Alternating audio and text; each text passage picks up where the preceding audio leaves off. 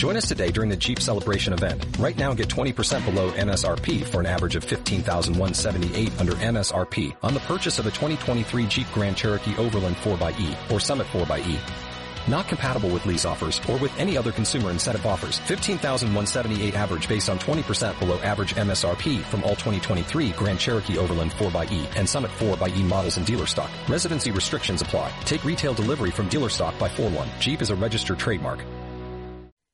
Desde luego, porque nuestro siguiente invitado define el cerebro como una gran fábrica de ilusiones, un lugar por el que pasan todas las ideas, pensamientos y estímulos que nos rodean. ¿Se han preguntado por qué hay gente, hay personas que, a menudo olvidan las llaves? ¿O por qué a veces cuando estamos, no sé, delante de la nevera se nos olvida por qué habíamos ido allí a buscar el qué? Bien, la respuesta está en el cerebro y en este libro que tenemos aquí, La fábrica de las ilusiones, del catedrático de psicobiología e investigador Ignacio Morgado. Muy buenas tardes, bienvenido. Muy buenas tardes. Bueno, pues vamos a empezar por esa primera pregunta que hacíamos, a, a, por la que hacíamos alusión. ¿Por qué hay muchas personas que olvidamos o olvidan las llaves? Pues la mayoría de las veces el olvido no es olvido. Eh, yo le digo muchas veces a mis alumnos cuando me dicen en la universidad, profesores, que esto eh, yo me lo sabía pero se me ha olvidado. Y les contesto, eh, mira, solamente se puede olvidar aquello que alguna vez se supo lo que nunca se supo es imposible olvidarse, ¿no? Entonces ocurre que muchas veces lo que ha pasado es que no le hemos prestado atención al lugar donde hemos puesto las llaves y por uh -huh. tanto no podemos acordarnos de ello. No es un olvido, en realidad es que no hemos hecho una memoria para ese lugar donde están las llaves. Por lo tanto hay, hay que despreocuparnos. A partir de cierta edad las personas empiezan a tener eh, demasiada preocupación por los fallos de memoria y yo creo que eso eh, es malo porque los fallos de memoria los vamos a tener todos, como vamos a tener fallos pues en la, en la capacidad física del cuerpo cuando nos hacemos mayores, pero por alguna razón le damos mucha más importancia y nos preocupa mucho más los fallos mentales que los fallos físicos del cuerpo. ¿no? no pero que quizás Ignacio a ciertas edades preocupa eh, la aparición de ciertas enfermedades degenerativas. Claro, ese es el tema, que detrás de esos olvidos hay siempre el temor a poder empezar una enfermedad neurodegenerativa, una enfermedad grave, pues una demencia un Alzheimer, pero es que eso en la mayoría de los casos no va a ocurrir y la gente tiene que acostumbrarse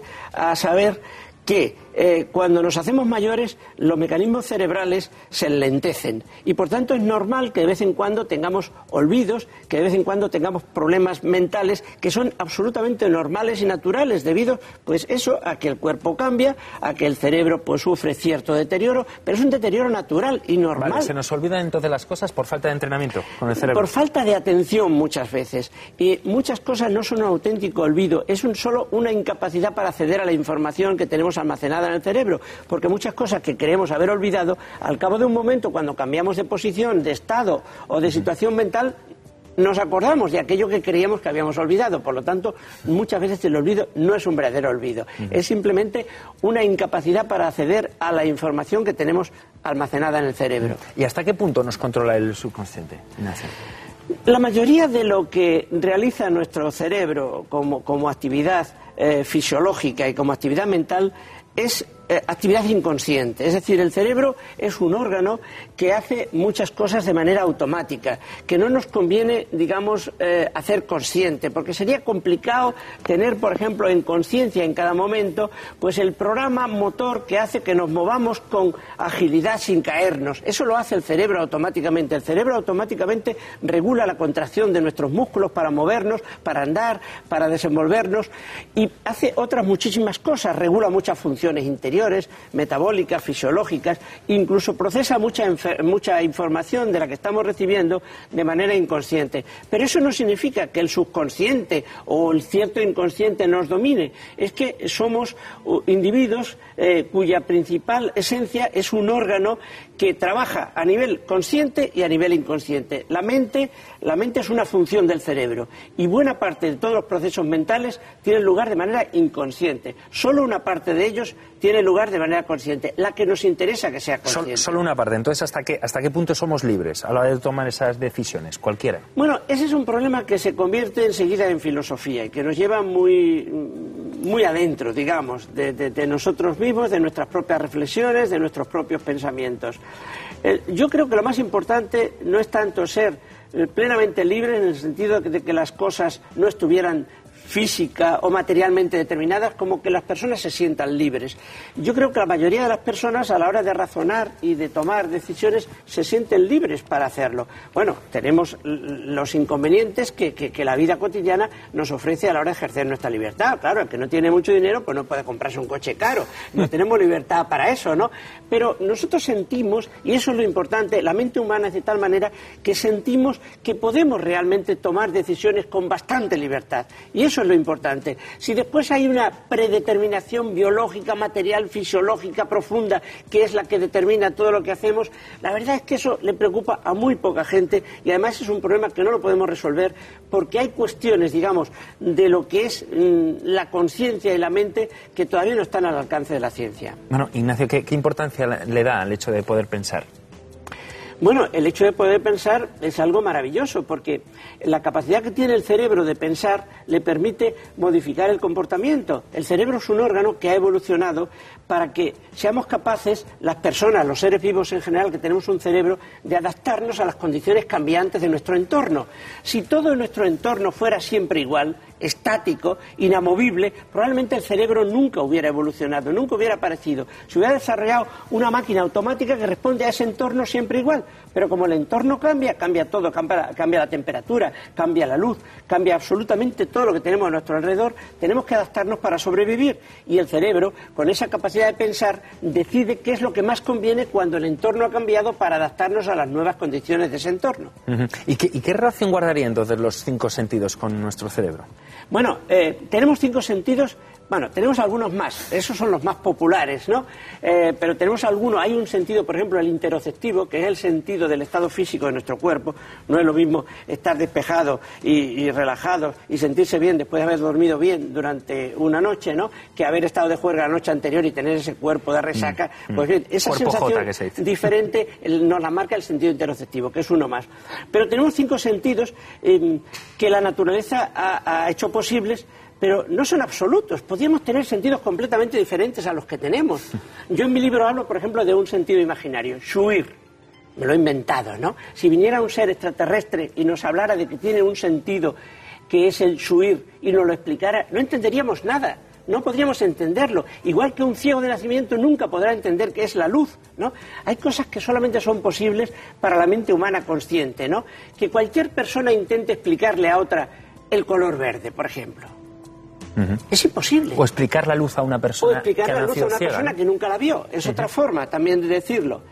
Que, esa incapacidad de poderle explicar la luz a alguien que nunca vio la luz, o poderle explicar el sonido a alguien que nunca oyó, porque nació sordo, esa incapacidad lo que nos está diciendo es que hay mucha relatividad en nuestra manera de entender el mundo, de entender, digamos, los estímulos que nos eh, invaden. Podríamos tener sentidos completamente diferentes a los que tenemos, pero quizás han evolucionado esos, la vista, el oído, el olfato, porque son muy buenos para adaptarnos siempre a lo mismo, a las condiciones cambiantes de nuestro ambiente. Pero claro, Ignacio, cuando tocamos algo que quema, ¿Quién retira la mano, la mano o nuestro cerebro? Bueno, es obvio que quien se retira es la mano, pero quien da la orden es el cerebro. Porque todo está en el cerebro, el tacto está en el cerebro. El cerebro es el que ve, el que oye, el que toca, el que siente. Lo que pasa es que, de alguna manera, la naturaleza se las ha arreglado, la selección natural, el proceso evolutivo, ¿no? Para que cuando yo alargo mi mano para coger este vaso, sea mi mano quien la siente cuando en realidad quien la está sintiendo es el cerebro. Pero eso es práctico, es una ilusión práctica. ¿Por qué? Porque si yo no sintiera que mi mano toca, yo no alargaría mi mano para, para coger el vaso y beber cuando tengo sed. Pero la prueba contundente de que es el cerebro quien lo siente, quien siente el tacto del vaso cuando yo lo alcanzo con mi mano, es que incluso en aquellas personas que han perdido una mano mm. por un accidente, todavía siguen sintiendo esa mano que ya no tienen, o esa pierna que le amputaron, y siguen sintiendo tacto, eh, picor, incluso dolor, y la sensación de tener ese miembro que ya no tienen. Y eso significa que la sensación que yo tengo de tener una mano y de todos los sentidos que puedo yo percibir con esa mano están verdaderamente en mi cerebro. Claro, pero en cierto modo podemos controlar la mano. Pero ¿y las emociones, Ignacio? ¿Se pueden llegar a controlar? ¿Somos no, capaces? Es más difícil. Es más difícil. Las emociones forman parte de un proceso automático, reflejo. Es decir, determinadas situaciones de nuestra vida, asociadas a nuestro pasado, a experiencias anteriores, disparan automáticamente emociones de alegría, de tristeza, de odio, de agresión, cualquier tipo de emoción. Y eso es absolutamente incontrolable. Tenemos que aceptarlo. ¿Por qué? Porque es un mecanismo que creó la evolución, mm, también eh, la selección natural, para protegernos, para que reaccionemos inmediatamente sin tener que detenernos a pensar cuando nos conviene movernos, por ejemplo, para evitar un peligro. ¿no? Hay un estímulo que indica peligro y yo no puedo pararme a pensar si eso es o no es un peligro. Si ya tengo una experiencia anterior con ese estímulo, mi cerebro reacciona automáticamente creando una emoción que me hace huir de ese estímulo y por tanto salvarme. ¿no? Las emociones han sido un mecanismo creado por la evolución mm, que se ha añadido al instinto. El instinto tiende a hacernos sobrevivir, a buscar comida, agua, evitar eh, cualquier tipo de situación difícil. Pues bien, la emoción se añade al instinto como un mecanismo poderosísimo para que sobrevivamos, para que evitemos peligros, para que nos adaptemos a cualquier cambio en el medio ambiente que pudiera ser comprometido. Mm, volviendo a las numerosas eh, cuestiones que, te planteas en, el libro, ¿por qué a muchas personas les cuesta tanto dejar de fumar? ¿Lo planteas bueno, eh, hace algún tiempo eh, se cometió un error muy grande y es el de hacer público, incluso en los medios, eh, en el ambiente social en general, que la nicotina, que el fumar era una adicción light. Se decía que el tabaco, que la nicotina creaba adicción psicológica, pensando que una adicción psicológica era una adicción suave, no importante, eh, que se podía dominar fácilmente y por tanto si tú fumabas, pues era porque querías y que un día, si un día querías dejarlo, pues sería muy fácil porque eso es una adicción psicológica. Bueno, esa forma de pensar hizo un daño tremendo. No hay ninguna adicción psicológica en el sentido de light suave. Todas las adicciones son fisiológicas. Todas las adicciones son resultado de que el cerebro cambia y ese cambio te hace comportarte de una manera diferente y te hace necesitar unas sustancias que a lo mejor antes tú no necesitabas. Y la nicotina es una droga muy poderosa, modifica extraordinariamente el cerebro de los fumadores, de tal forma que les cuesta muchísimo después prescindir de ella cuando lo intentan. Hay gente que se ha pasado media vida fumando y se pasa otra media vida intentando dejar de fumar. Y es porque la adicción a la nicotina es tan fuerte como las grandes adicciones a otras eh, drogas que les tenemos mucho más miedo, como por ejemplo la heroína, la morfina, etcétera. Pero hay que tenerle más miedo a la nicotina. Y en ese sentido yo suelo decir dos cosas. Primero, luchar más para que nadie caiga en la adicción, desde la infancia, en la escuela, en la familia, evitar que los niños jóvenes, que los adolescentes caigan, porque una vez que se cae es muy difícil salir.